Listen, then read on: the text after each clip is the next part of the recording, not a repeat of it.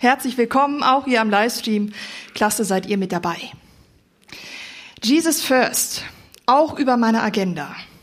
Also Jesus quasi mein Master-Passwort für alle Accounts zu geben, für mein ganzes Leben, für alle Teile, die mich bewegen und die mich angehen.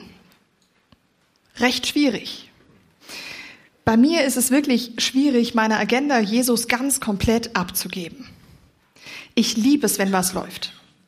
Ich mag es total gerne, mit Leuten abzumachen, wenn ich Käffele gehen kann, wenn ich denen erzählen kann, wenn ich neue Dinge sehe. Und meine Güte, ihr Schweizer, ihr wisst nicht, wie viele Dinge man hier sehen kann.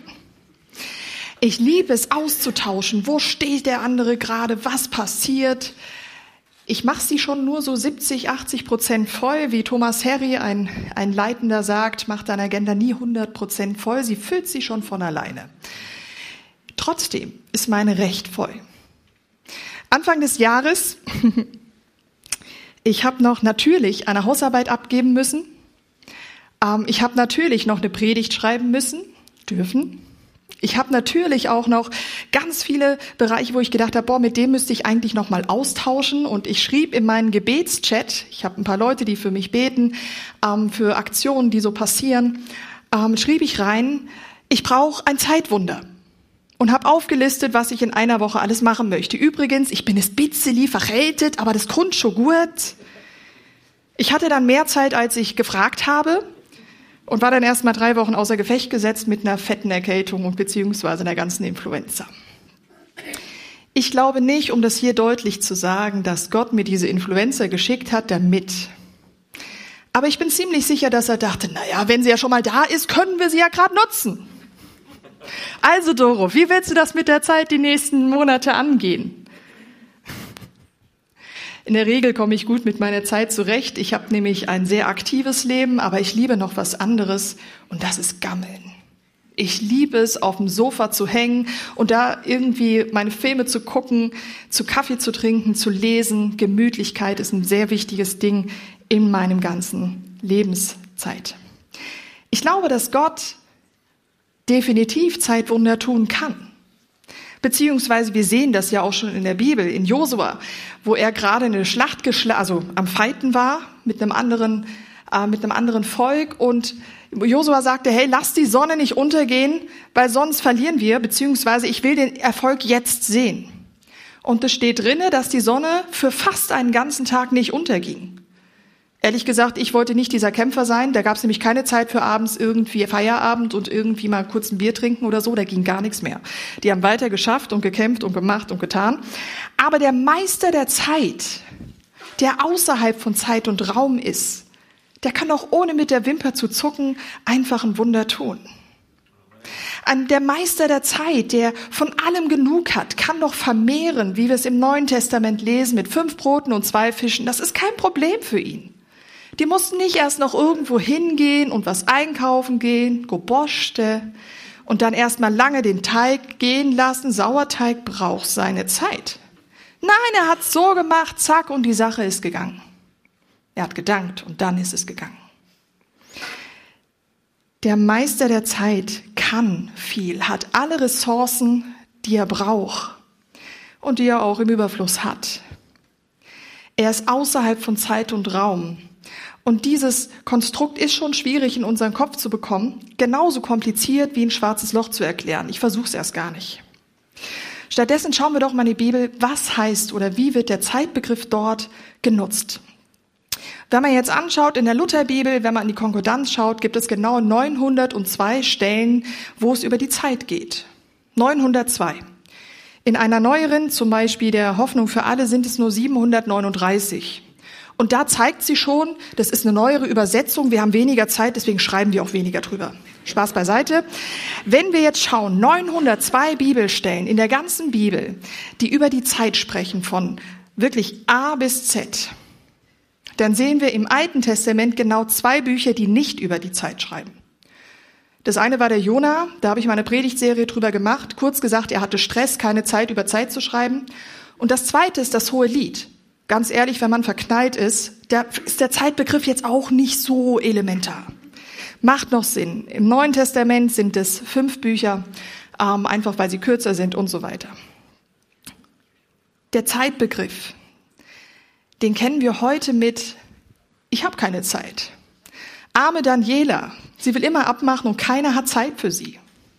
Nein, sie hat schon genug zu tun, keine Angst. Wir möchten doch wissen, was können wir denn tun? Zeitbegriff füllen und so weiter. Die Zeitgeschichte ist nicht erst eine neue Erfindung oder ähm, der Zeitdruck oder der Zeitstress, den wir haben, gibt's nicht erst seit heute. Den gibt es schon damals. George Orwell, der hat im 19. Jahrhundert gelebt, der sagte, die Zeit vergeht nicht schneller als früher, aber wir laufen einige an ihr vorbei. Also die Zeit hat sich nicht verändert. 24 Stunden am Tag gibt es heute genauso wie damals. Aber wir rennen schneller an ihr vorbei. Was bedeutet also der Zeitbegriff in der Bibel? Der Autor des Schöpfungsberichtes ganz am Anfang auf den ersten Seiten der Bibel nachzulesen, der hat sein Augenmerk ganz stark auf den Rhythmus gelegt. Gott schuf etwas, dann wurde Tag und Nacht, irgendwann Licht und Dunkel, er schuf etwas und danach er alles geschaffen hatte, nach sechs Tagen, hat er geruht. Es ist ein Rhythmus immer wieder vom Kommen und Gehen, von Ebbe und Flut und Tag und Nacht und Sonne und Mond. All diese Dinge lesen wir dort. Wir lesen auch, dass er ausruhen sollte, äh, ausgeruht hat. Und genau das sagt er auch uns. Kinder, ruht aus. Nicht, weil wir sonst kaputt gehen. Er sagt, hey, ihr, ihr braucht neue Kraft. Ihr braucht Kraft und Ruhe, um weiterzumachen. Das andere, was wichtig ist, zu verstehen, zu verstehen, dass mein Erfolg und mein Glück nicht von meinen stressigen Situationen abhängig ist, sondern von Gott allein. Von seinem Segen sind wir abhängig, wenn etwas gelingt und nicht gelingt. Werde ich später noch was zu sagen. Dieser Blick auf das Leben und die Menschen im Alten Testament hatten das, kann man die, das Leben in den größeren Zusammenhang setzen. Es gibt dann ein Ziel und einen Sinn.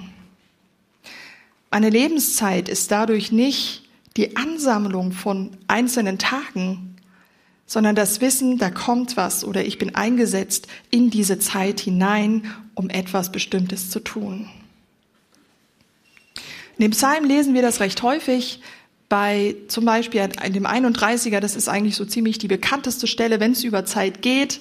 Meine Zeit steht in deinen Händen. Meine Zeit steht in Gottes Händen drin. Der Blick hilft, die Sachen, die uns passieren, in jeder Situation aus Gottes Hand zu nehmen, weil unsere Lebenszeit in seiner Hand drinne steckt. Der wohl zentralste Text, den es gibt über die Zeit, steht im Prediger, im Prediger 3. Da geht es darum, dass ganz viele Lebensphasen erstmal erklärt werden. Alles hat seine Zeit, so fängt es an. Alles hat seine Zeit. Das Säen hat seine Zeit, das Ernten hat seine Zeit, Streiten hat seine Zeit, sich zu versöhnen hat seine Zeit. So wird eine ganze Auflistung gemacht von Dingen, die im Hier und Jetzt passieren, über die Zeit wie viel Zeit es braucht für das und wie viel Zeit es braucht für das. Der große Trommelwirbel, ihr Lieben, kommt danach in Vers 11. Es ist eigentlich Vers 11. Er hat alles schön gemacht zu seiner Zeit. Auch hat er die Ewigkeit in ihre Herzen gelegt. Also nachdem alles beschrieben worden ist, was seine Zeit im Hier und Jetzt hat, kommt so ein kleiner Nebensatz. Und er hat die Herrlichkeit, also Gott hat die Ewigkeit in ihre Herzen gelegt. In einer anderen Übersetzung heißt es, er hat den Wunsch, über die Ewigkeit zu wissen, in ihr Herz gelegt. Oder den Wunsch, herauszufinden, was ewig hält, in ihr Herz gelegt. Salomo, der dieses Buch geschrieben hat, beschreibt vieles im Hier und Jetzt und plötzlich kommt Ruhe rein. Er sagt, komm in Gelassenheit. Ja, es hat Zeit zu säen und es hat Zeit zu ernten. Ja, es hat Zeit, jetzt zur Arbeit zu gehen und irgendwann Feierabend zu machen. Aber das ist nicht das unbedingt Zentralste deines Lebens. Das Zentralste ist, wo gehst du hin? Und das, ihr Lieben, hat Gott in unsere Herzen reingelegt.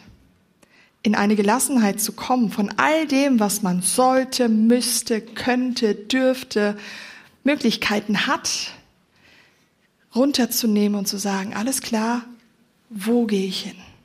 Was ist das Zentrale, wo ich anewort oder komme? Gelassenheit lässt unser Leben im größeren Kontext sehen und Sinn und Ziel geben. Gott hat Ewigkeit, diesen Wunsch danach in unser Herz gelegt. Dieser große Zusammenhang sagt, ich weiß, was heute ist und was morgen kommen wird. Und ich habe einen Plan. Ich will euch nicht hier nur begleiten, solange du lebst auf dieser Erde, schön oder nicht schön, wie auch immer du deine Brille hast. Ich will dich auch noch weiterführen, weit über den Tod hinaus, in die Ewigkeit hinein. Und Ewigkeit ist ein sehr sperriger Begriff. Ich finde, für mich heißt es mein zukünftiges Zuhause. Zu Hause bin ich gern, zukünftig, weil ich noch nicht da wohne, aber eines Tages, ihr Lieben, dann zeige ich euch meine Bude und die wird Hammer. Nicht mehr abstauben, nein Quatsch. Gott hat einen Plan. Nicht nur für dich heute hier und auf der Erde, sondern er hat einen Plan, dich auch weiterzuführen in dein neues Zuhause. In das, was ewig bleibt. Nicht langweilig, glaub mir, Gott ist alles, nur nicht langweilig. In die zukünftige Phase hinein. Wenn man jetzt Zeit als Geschenk versteht, Gott schenkt mir Lebenszeit, er hat einen Plan mit mir und meinem ganzen Umfeld und will mich weiterführen, dann stellt sich für mich sehr schnell die Frage, wie gehe ich denn mit diesem Geschenk um? Und jetzt könnte man ja sagen, Doro, das geht dich gar nichts an. Ist ein Geschenk, ich mache mit dem, was ich will. Völlig easy, das geht dich nüt an. Ich mache mit dem, was ich will. Wenn wir Gott als Schöpfer sehen, der uns das gegeben hat, behaupte ich zu wagen zu sagen, dass es nicht nur um das komplette Leben und das, was ich bin, angeht, sondern auch über meine Zeit die Zeit, die ich bekommen habe für meine x Jahre, können sich nicht oder sollten sich nicht nur um mich selber drehen. Erstens macht das nicht glücklich und zweitens macht es nicht gesund und drittens war das nicht das Ziel deines Lebens, sich um sich selbst zu drehen. Und der, der sagt, ich weiß, wie es dir geht, was du brauchst und wo du hingehst, sagt, ich gebe dir eine Antwort. Ich will mit dir die Zeit verbringen und mit dir die Zeit planen.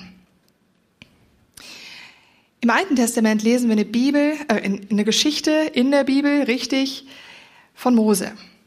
Er hat Lebenszeit bekommen und zwar mehr als er dachte, nämlich er hat den ersten Pogrom der damaligen Zeit überlebt. Eigentlich sollten alle Kinder, also Neugeborenen, umgebracht werden. Er hat äh, durch seine Mutter überlebt und kam durch wunderbare Weise in das Haus vom Pharao, der das Gesetz gemacht hat. Er ist dort aufgewachsen. Er hat viel, viel gelernt. Er war jemand recht ranghohes. Er wusste aber auch, wo er herkam. Er war Hebräer. Das Volk, was völlig unterdrückt worden ist von seinem Stiefvater. Er hatte ein Herz für die Hebräer. Er war nicht jemand, du, ich gehöre da nicht hin, sondern er sagte, nein, ich fühle mich verbunden mit ihnen. Und er hat jetzt Folgendes getan. Er hat die Unterdrückung gesehen und wollte sie sofort beenden. Er ist in Rage gekommen, als ein, ein äh, Ägypter mit zwei Hebräern ins, in den Clinch gekommen ist und wollte dazwischen gehen und dummerweise hat er den Ägypter umgebracht. Erstens kein gutes Vorgehen, zweitens auch nicht der richtige Weg. Mose hat versucht, die Dinge auf eigene Art und Weise zu regeln. Ich bin stark, ich weiß, das ist unfair und ungerecht und ich mache. Natürlich lobenswert, dass er sein Volk nicht vergisst, dass er sieht, da werden Leute ungerecht behandelt und ich finde es nicht richtig. Die Art und Weise war dennoch schwierig. Er musste, er musste fliehen und viele Jahre später begegnet er Gott. Und Gott sagt zu ihm, du gehst jetzt gerade wieder zurück nach 40 Jahren. Du gehst wieder zurück, holst deine ganze Sippschaft raus, dein ganzes Volk hinaus und führst sie dorthin, wo ich sage, dass sie hin sollt. Mose hatte noch dieses Gefühl, ist es wirklich Gott oder denke ich das nur selber? Gott hat ziemlich viel Überredungskunst gebraucht, bis Mose dann gegangen ist. Er hat warten müssen, bis Gott sagte, die Zeit ist reif, jetzt weiterzugehen. Die Zeit ist reif, jetzt vorwärts zu gehen, weil du ein anderer bist und das Volk ein anderes ist. Die Zeit ist jetzt reif. Ein Psalm, der Mose zugeschrieben ist, ist der 90er. Da sagt er, fülle uns früh mit deiner Gnade, dann können wir singen und uns freuen, solange wir leben. Und früh kann beides bedeuten. Früh am Morgen, es kann aber auch früh in der Jugend heißen. Man hört manchmal so, also ich höre so ein kleines bisschen Bedauern raus, so ja, hätte ich das früher ein bisschen früher gecheckt, dann wäre es irgendwie andersro. Lass uns früh erkennen und früh mit deiner Gnade in Berührung kommen, damit wir unser Leben lang von dir singen können. Es gibt auch Klagepsalme, ich dachte, ich erwähne es mal. Singen heißt nicht alles nur Jubel, Jubel.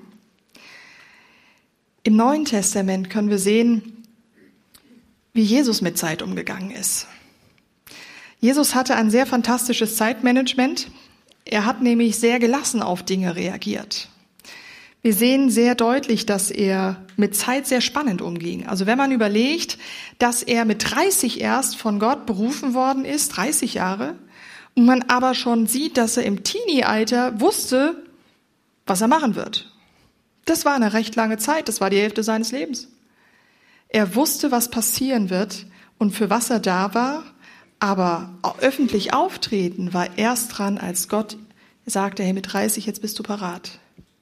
Er hat eine recht lange Zeit warten müssen, bis der Go-Schuss kam. Jesus weiß, was er zu sagen hat und war sehr geradlinig. Und das wusste er nicht einfach nur von sich aus, sondern im Gespräch mit seinem Vater. Wir lesen sehr häufig, dass er sich rausnahm, morgens früh und für die Nachteulen wie ich auch abends spät, um mit seinem Vater zu reden, um auszutauschen. Und sie haben bestimmt auch gesagt, hey, was passiert eigentlich am nächsten Tag? Daddy, gibt's irgendwas, was ich sagen soll oder lassen soll? Oder gibt's irgendwas Bestimmtes, was du mir sagen möchtest? Jesus sagte einmal deutlich, ich kann nur das sagen und das tun, was ich meinen Vater sehe und reden höre. Da war eine Beziehung im Gespräch miteinander. Sie haben miteinander viel Zeit verbraucht, äh, verbracht. Jesus reagiert aber auch sehr gelassen, wenn sein Zeitplan durcheinander kommt.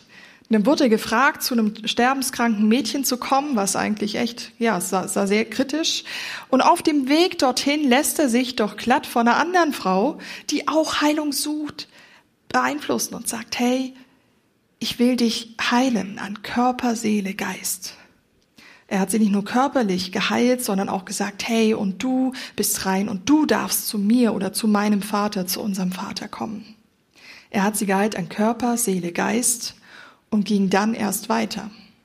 Erklär das meinem Notarzt. Entschuldigung, bin dazwischen, ist dazwischen was gekommen. Jesus hat sich keinen Stress gemacht. Er hat geplant, aber er hat sich auch durch Gelassenheit gesagt, hey, es kam was dazwischen, aber das ist okay, weil ich weiß, dass es gerade richtig ist, hier zu sein. Er sah sein Leben in dem größeren Plan, in dem größeren Kontext.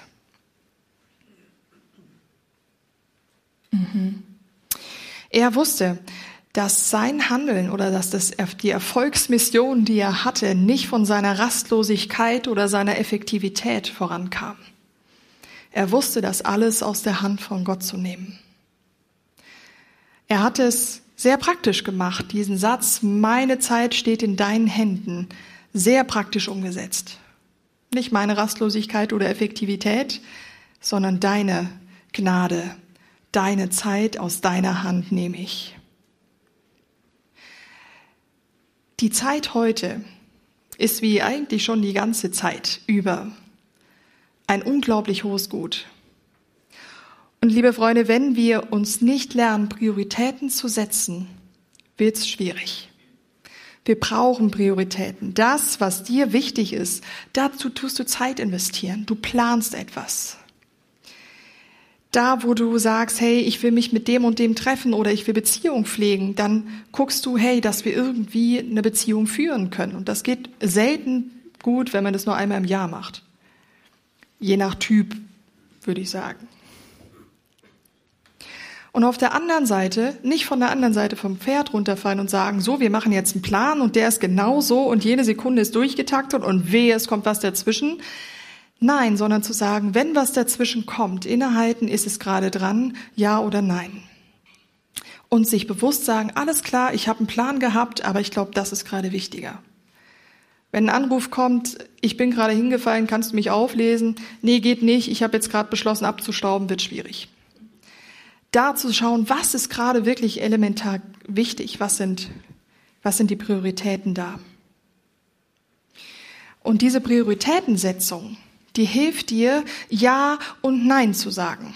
Zu Aktivitäten Ja und Nein zu sagen. Ich glaube, vor 15, 20 Jahren hätte man gesagt, du darfst auch Nein sagen. Heute würde ich sagen, du darfst auch Ja sagen. Kein Problem. Kein Thema. Du darfst auch Ja sagen. Ja und Nein ist in der Priorität zu finden. Was ist gerade dran? Und um diese Entscheidung treffen zu können, braucht es Weisheit. Und wie kriegen wir Weisheit? Indem wir fragen, und zwar bei Gott selbst. Er sagt, ich will dir helfen zu unterscheiden, was gerade dran ist. Und im Gespräch mit ihm, was ist gerade los? Wo müssen wir, was, was ist gerade dran? Wo muss ich hin? In Sprüche 16 lesen wir, der Mensch plant seinen Weg, aber der Herr lenkt seine Schritte. Und das ist genau mit dieser Gelassenheit gemeint. Mach dir einen Plan. Es hilft nicht, wenn du da sitzt und sagst, ich mache erst was, wenn Gott mir sagt, du gehst jetzt dahin, klingelst um 15.04 Uhr, nicht früher und auch nicht später und mach das dann. Nein, plan dein Leben, was du denkst, was kommt, aber frag auch nach oder lass dich überraschen von Gottes Führung. Er lenkt dich, er führt dich. Er führt dich dahin, wo es gut für dich ist. Ruhe ist ebenso wichtig. Ich glaube, das kann man heute auch sagen. In der Zeit, wo man immer erreichbar ist, ich habe immer noch gelernt, dass man äh, zwei Tage Zeit hat, eine E-Mail zu beantworten. Damals hat mich das extrem gestresst. Heute kriege ich eine halbe Stunde später, hallo, kannst du mal bitte antworten? Entschuldigung, ich war duschen. Ich mache ja schon. Rhythmus, unglaublich wichtig. Wir arbeiten, wir ruhen. Und da ist es unglaublich unterschiedlich, was du brauchst, was der Einzelne braucht. Und ich glaube nicht, dass es hilft, ein Raster zu machen. Genau das ist die Ruhe und das ist Arbeit. Das fühlt sich für jeden auch anders an. Und das auch in der Gemeinde. Ja, heute ist freier Tag für uns alle, aber ganz ehrlich, ich bin, Früh, ich bin kein Frühaufsteher. Für mich ist das Arbeit. Also nicht nur, weil ich angestellt bin. Aber es ist gut. Ich gehe gerne diesen Weg und ich stehe gerne für die Gemeinde so früh es geht auf. Weil ich weiß, es lohnt sich. Ich krieg was zurück. Ja, ihr gebt mir Sachen zurück, auch wenn ihr denkt, ihr steht, sitzt nur passiv da rum oder guckt einfach jetzt gerade auf dem Sofa. Den Stream ist völlig egal. Ich krieg was von euch zurück. Und wichtiger, ich krieg von ihm was zurück. Von Gott, der mein Leben in seiner Hand hat. Ich find's cool, dass du dich investierst, weil ich glaube, jedes Christenleben braucht auch einen Output. Ohne Output ist es komisch. Es ist wie im Fluss oder bei einem See. Es muss was rein, damit es wieder rauskommt, sonst wird das tote, tote Meer kommt nicht gut. Es ist gut, einen Output zu haben, aber guck, dass der Output nicht größer ist als der Input. Warum ist es so wichtig, mit Gott Zeit zu verbringen? Oder warum überhaupt das Ganze? Wichtig können wir auch rausstreichen. Warum überhaupt mit Gott Zeit verbringen? Um noch mehr für ihn zu tun? Damit er mir sagt, dass ich Dinge tun muss, die ich gar nicht tun möchte? Damit ich mir blöd vorkomme, weil ich nichts höre? Auch auf den ersten Seiten der Bibel zu finden, als Adam und Eva, die ersten Menschen der Welt, der Menschheit ähm, Bockmist gebaut haben. Sie haben von einer Frucht gegessen, die sie nicht sollten, haben das gemacht und war blöd. Da kam Gott. Und ich meine, ich glaube nicht, dass er plötzlich nicht wusste, was so passiert ist. Aber er hat nicht gesagt, so, kommt da hinten raus. Ich weiß genau, hinter dem Feigenbaum. Er kam und sagte, Adam, wo bist du? Er fragte, Adam, wo bist du? Er hat ihn gesucht, obwohl er wusste, ah, da ist was schiefgelaufen. Obwohl er jeden Grund gehabt hätte, irgendwie ihn als Vater von dem Kind zu sagen, was richtig wäre. Er kam und sagte, ich suche dich. Du bist aus der Beziehung draußen, ich möchte aber Beziehung mit dir haben. Ich möchte mit dir unterwegs sein, die Welt verändern und sehen, was wir zusammen wuppen können. Ich möchte regelmäßig Zeit mit dir verbringen. Adam, wo bist du?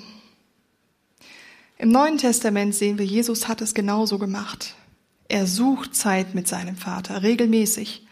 Und egal wie regelmäßig du das machst, ob du das einmal am Tag machst wie Jesus oder wie David, der es dreimal am Tag machte, ist er jetzt besser als der andere, ich weiß es nicht. Völlig egal, wie du dein Leben mit Jesus planst. Regelmäßig ist wichtig. Du kannst Jesus auch einmal im Jahr fragen. Klar, geht alles. Ob du weiterkommst, ist dann noch eine andere Geschichte. Aber du, klug und gelassen mit der Zeit umgehen. Wie finde ich das raus, Doro? Wie genau kann ich das denn jetzt in meinem Umfeld machen? Wann weiß ich, ob ich Ja oder Nein sagen muss? Wie weiß ich, wie Prioritäten gemacht werden? Was genau, wie checke ich? Ich check's nicht. Ich kann jetzt sagen, es gibt viele Zeitmanagementbücher, aber meine effektivste Zeit oder Phase ist diese Frage. Wo soll ich sein? Wo sollst du sein? Ich bekomme unglaublich viele Anfragen, meistens für das gleiche Datum, manchmal auch für die gleiche Uhrzeit. Kann stressen. Wird einfach der erste genommen, manchmal ja. Wird einfach gelost, meistens nicht. Ich gehe ins Gebet und frage Papa, Gott, wo soll ich sein? Soll ich an der Konferenz machen oder soll ich da sein? Bei einer Freundin, allein. Soll ich dorthin gehen oder lieber dorthin? Soll ich vielleicht zu Hause bleiben? Wo soll ich sein? Ich frage das auch, wenn ich stark erkältet bin und ich predigen muss oder Worship leiten muss. Ist einmal mir passiert, wir hatten den ganzen Worship-Abend in einer anderen Gemeinde, wo ich damals noch war. Und ich war wirklich, ich war nur am Husten. Ich hatte eine mega Bronchitis und habe gesagt, okay Gott, ich, ich lag das ab. Also brauchen wir nicht drüber diskutieren. Und innerlich gedacht, N -n, du gehst dahin. Da habe ich gesagt, Dad, ganz ehrlich, ich will jetzt nicht jeden anstecken. Wer glaubst du hat die Viren gemacht?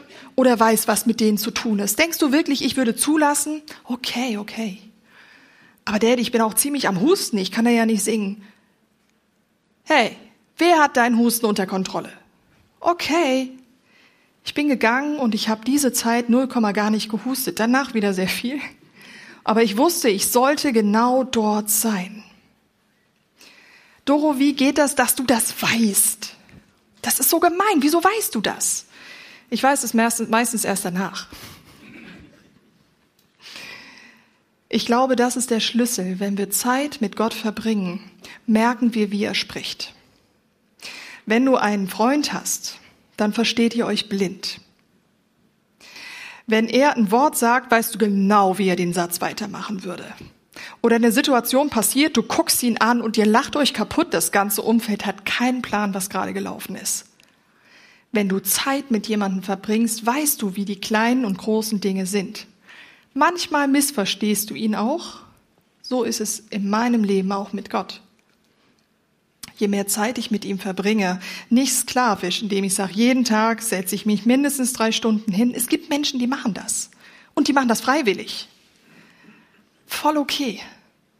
Regelmäßige Beziehung mit ihm. Du wirst es rausfinden und hören. Wo sollst du sein? Und dann mutig ausprobieren. Glaube buchstabiert man mit Mut mutig. Das, wo du denkst, das ist es, mutig vorwärts gehen. Griff ins Klo passiert im Leben. Es kann aber auch gut kommen. Wo soll ich sein? Raushören und go for it. Jesus first, auch in meiner Agenda? Ja. Wie kann das gelingen? Indem wir sehen, dass die Zeit ein Geschenk von Gott ist. und fragen, wie kann ich mit diesem Geschenk, was du mir gegeben hast, umgehen, dass es mir gut tut, dem anderen und dir Freude macht und dich ehrt. Und indem wir verstehen, dass unser Leben nicht die Summe der Tage ist, die wir hier verbringen, sondern unser Leben in einem größeren Kontext steht und ein Ziel hat. Eines Tages werden wir ein neues Zuhause beziehen und das wird großartig. Zu wissen, dass unsere Effektivität und Rastlosigkeit nichts mit Erfolg zu tun hat. Wir brauchen die Gnade Gottes. Das heißt nicht, dass wir nicht mal stressige Zeiten erleben werden, ihr Lieben. Natürlich, die wird es auch geben. Aber keine Rastlosigkeit über viele Jahre und Jahrzehnte. Es gehört Gott, es kommt von ihm. Zu verstehen, dass Rhythmus und der Zeit wichtig ist. Arbeiten, ausruhen. Und verstehen, dass es Priorisierung braucht damit wir Ja und Nein sagen können und in dem Ganzen sagen, wo soll ich sein? In meiner Agenda, in dem Leben, gerade heute, hier und jetzt. Mit wem soll ich reden? Und wenn du keinen hörst, geht mit irgendjemandem. Es kommt gut. Was soll ich sagen? Mach den Mund auf und es kommt. Wo soll ich sein?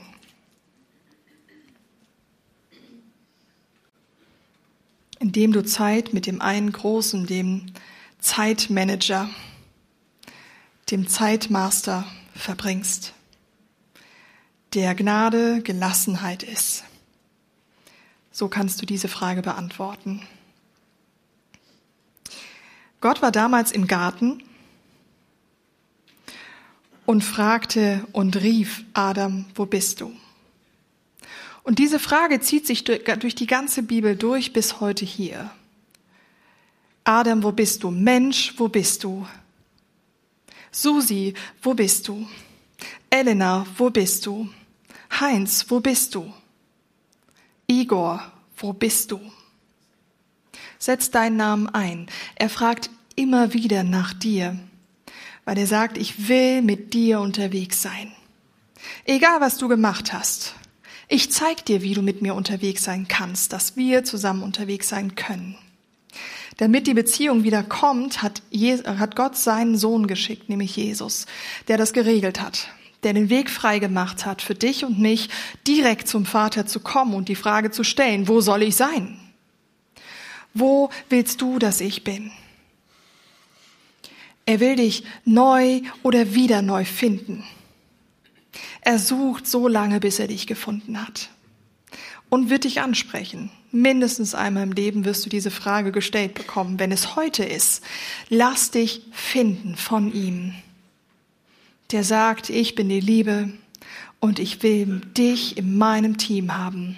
Ich weiß, was du getan hast und was du tun willst und es ist mir egal. Ich will dich so wie du bist in meinem Team haben und mit dir einen Weg gehen. Ich möchte dein Leben in einen großen Kontext setzen und dir Zukunft und Hoffnung geben. Bist du parat, mitzugehen? Die Hand von Gott und Jesus einzunehmen, die Hand zu nehmen. Wenn das dein Moment ist, dann bete kurz mit mir, bevor ich weitererzähle. Und Jesus, ich danke dir, dass du suchst. Ich danke dir, Gott, dass du Jesus geschickt hast. Ich danke dir, dass du immer wieder die Hand zu uns reichst und suchst und mitgehen möchtest. Danke, liebst du und weißt, wo wir sind. Amen. Diese Begegnung, die ist nicht nur einmalig, sondern er sucht dich immer wieder. Lass dich finden von ihm. Komm aus deinem Versteck raus. Ein Fest, wo das gefeiert wird, ist das Abendmahl. Es wird auch genannt als das Gemeinschaftsmahl, also ein Beziehungsmahl, also ein Freundschaftsmahl, also etwas, wo man irgendwie miteinander in Verbindung kommt. Wir erinnern uns daran, dass Jesus diesen Weg klar gemacht hat. Wir erinnern uns daran, dass er den Weg immer aufzeigen wird und immer uns suchen wird. Wir erinnern uns an einen Gott, der jeden Einzelnen in seinem Team möchte um ihm Zukunft zu geben. Auch für dich. genau das wollen wir jetzt feiern. Während den nächsten paar Liedern habt ihr die Möglichkeit, im hinteren Teil vom Saal ähm, ja einfach Brot und Traubensaft zu nehmen. Das sind Symbole dafür, was ähm, ja Jesus hat sein Leib gegeben und sein Blut vergossen, damit wir zu ihm kommen können. Du hast die Möglichkeit, es als Gnadensgeschenk anzunehmen und zu feiern. Du und dein Gott. Und wir gemeinsam erinnern wir uns an den, der groß ist, der der Keymaster ist. Auch über unsere Agenda. So seht und schmecket, wie freundlich der Herr ist. Ihr habt jetzt die Zeit, einfach nach hinten zu gehen, um euch was zu holen. Und ihr im Livestream, auch wenn ihr jetzt nicht gerade mit uns abends mal feiern könnt, könnt ihr es für euch zu Hause machen. So oder so, wir sind verbunden in ihm, dem Anfänger und Vollender des Glaubens. Amen.